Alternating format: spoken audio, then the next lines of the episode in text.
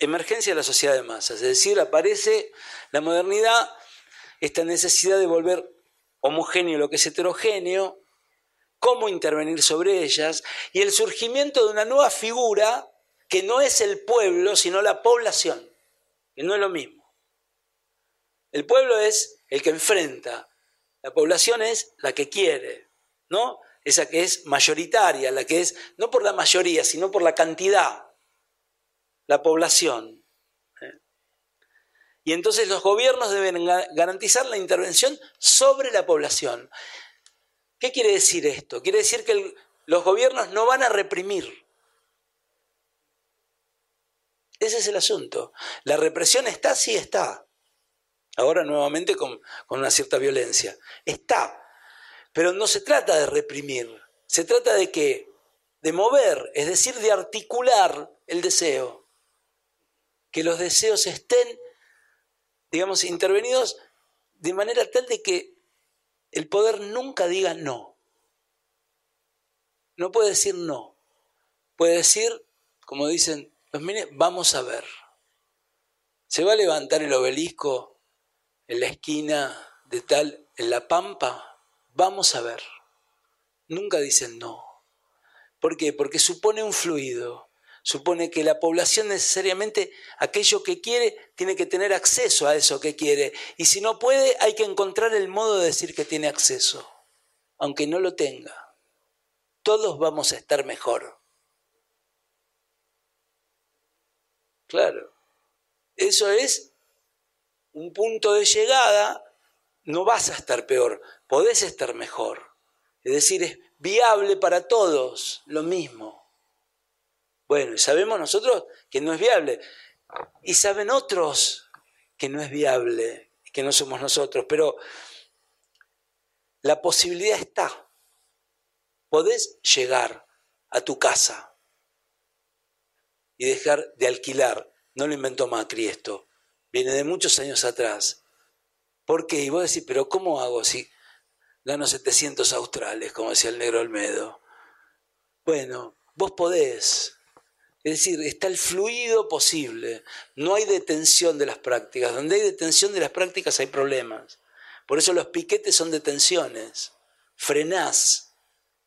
¿Y qué dicen? Hay que producir como hacen los japoneses. Se ponen la venda roja y producen el doble. Porque supone la necesidad de la movilidad.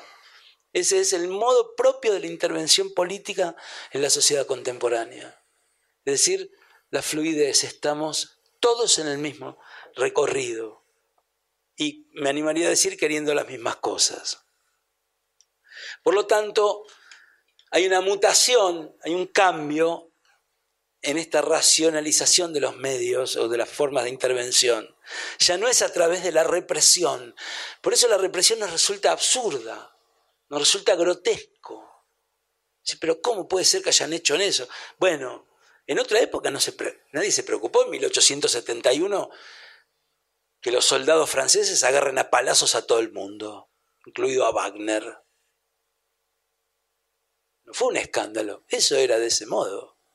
¿Cuántos muertos tuvo el anarquismo en la Argentina entre 1900 y 1920? Un montón. ¿Cuántos? No sabemos. Lo saben los anarquistas que estudian el tema, pero nosotros no sabemos. Y morían en la Plaza de Mayo, a los tiros. Bueno, pero el sistema era ese porque era un sistema de represión, es decir, de constricción de la conducta. Acá no es constricción de la conducta, al contrario, es viabilización de lo que querés. Es el eslogan de Nike y es cualquier discurso en el que esté dispuesto eh, un sujeto a recibir de alguien que sostiene el poder. Si se puede. Bueno, y ese que no es un, invento del macrismo, es de, creo que de Obama, ¿no? Obama. Bueno, pero es eso, pero a ver, si a vos te dicen sí se puede y te pones con onda en el mismo plano, entras en el juego, porque te parece que de verdad se puede. ¿Qué es lo que se puede? Bueno, no sabemos bien, pero digamos, ahí hay como una suerte de, de marca en torno a la cual nosotros nos metemos y por ahí nos realizamos sin haber obtenido nada. Pero está mal lo que yo estoy diciendo, porque no es una ecuación de todo o nada. Lo que es es cómo es el deseo. ¿Vieron cómo es el deseo? Porque el deseo, nosotros somos seres deseantes todos, el deseo está habilitado hace poco, quiero avisar. Es un boliche que abrió hace, ¿cuánto? 100 años, ciento y pico. A lo largo de la historia de la humanidad el deseo era un problema. Siempre fue un problema el deseo. Porque el querer interpela a la comunidad, interpela al otro, es decir, es, es incómodo. El deseo para uno es cómodo, pero para el otro el deseo de uno es incómodo. Me voy a comprar una moto, me dijo mi hijo. No, la moto. Bueno, entonces voy a decir, ¿la libertad o el deseo? ¿O te agarro a patadas? Bueno, ninguna de las dos cosas. ¿Entienden? El deseo es inconveniente. Me voy con las chicas a Mar del Plata. Bueno, el tipo se queda ahí varado. Dice, ¿cómo que te vas a Mar? Eso es el deseo. El deseo es la incomodidad. Porque, bueno, porque justamente es de a uno.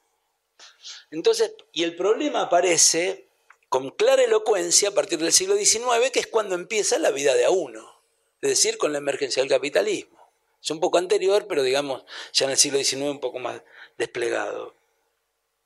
Porque ¿qué hacemos con, siendo seres sujetos deseantes? Platón que decía, bueno, no hay que desear. ¿Cómo no hay que desear? Pero el deseo está bueno, pero el deseo lo vence la razón. Lo vence el honor. Al deseo lo vence el honor. No es como ahora necesito esto y me lo llevo puesto y que si no importa el honor que tenga y a un tipo como Sócrates le dice, bueno, o tomás la cicuta o te vas. Tomo la cicuta, dijo. ¿Cómo voy a morir afuera del lugar de donde soy? La iglesia transformó el deseo en el apetito de la carne y la carne de alguna manera intervenida por el demonio y por lo tanto en esa batalla que está en el Antiguo Testamento y también en el Nuevo Testamento, donde lo que tenemos que es que refugiarnos en Dios porque ahí el deseo es pleno. Quiere decir, la, existencia de cada uno de nosotros encuentra su legitimación en la experiencia de Dios. Por eso siempre hay un retorno. ¿Me siguen? O más o menos.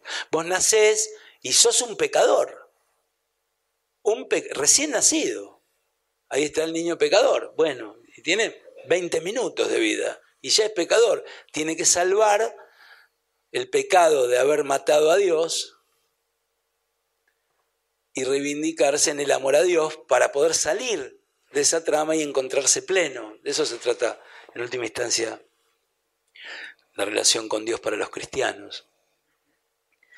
Y la modernidad nos trae a Descartes, siglo XVII, 1600 y pico, que es un solo, no decirlo en las meditaciones metafísicas. Ahí el tipo dice, estoy aquí sentado delante de la estufa, ¿no? del hogar y qué sé yo, y pienso de esto, y que dudo, y duda, y duda como un loco. Él, hay un yo, hay un tipo que está ahí. Nunca había habido un tipo que estaba ahí. Aristóteles no decía para mí. Platón nunca dice, para mí, Platón la polis, no sé qué. Eso era un saber universal.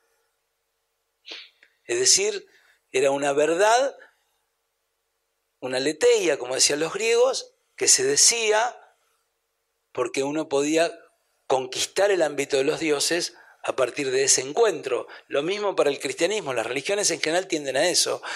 Pero cuando aparece Descartes, te deja solo, él está solo, él está solo y está como un desesperado ahí pensando, hasta que termina diciendo, pienso, luego existo por suerte, porque si no, no hubiese habido Descartes. Entonces la modernidad inaugura el deseo, todavía revestido de religión, todavía con una revolución protestante en el siglo XVI. Es decir, con la presencia de un Dios muy fuerte, con las dificultades que significa sacarse a Dios de encima.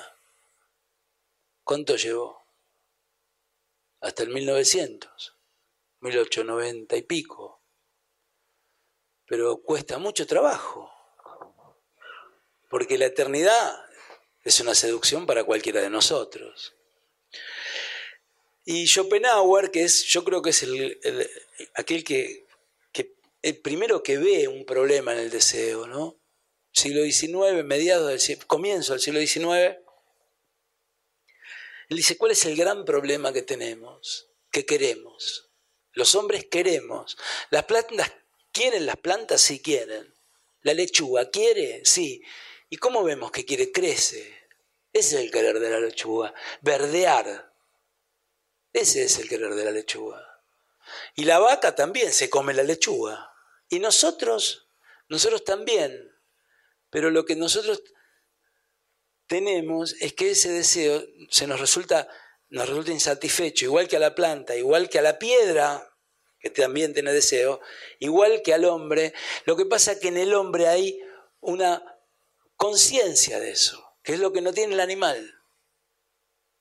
Cuando yo le digo a mi perro, Bonzo, otra vez vas a comer, él no sabe otra vez, comer sabe, pero él no tiene memoria de eso. Nosotros sí tenemos memoria, por lo tanto, creemos que en algún momento la acumulación de eso que somos, bien modelo capitalista, la acumulación del deseo, nos va a volver plenos. Y vos decís, al fin encontré la persona con la que quiero estar toda mi vida. Eso dura lo que dura la oración. y después es la posibilidad de que eso se dé y la posibilidad de que eso sea una plenitud definitiva. Todos nosotros tenemos la imaginería de que si tenemos un millón de dólares es suficiente. Pero resulta que los tipos que tienen un millón de dólares nunca es suficiente. Al contrario, se vuelven más amarretes. pero si vos tenés 5 millones, tenés 80 años, escucha, distribuí ahora, loco, porque no queda mucho. La, mortaja no tiene bolsillo, decía mi viejo. Bueno, pero ¿por qué? Porque justamente esa es la trama del deseo, es, viste, querer todo el tiempo más, y más y más. Entonces Schopenhauer dice, bueno, ¿qué hacemos con este asunto? ¿Cómo resolvemos esta práctica? Y Schopenhauer decide, en su teoría este, de los deseos, que es El mundo como voluntad y representación, se llama su libro, dice, hay que dejar de desear.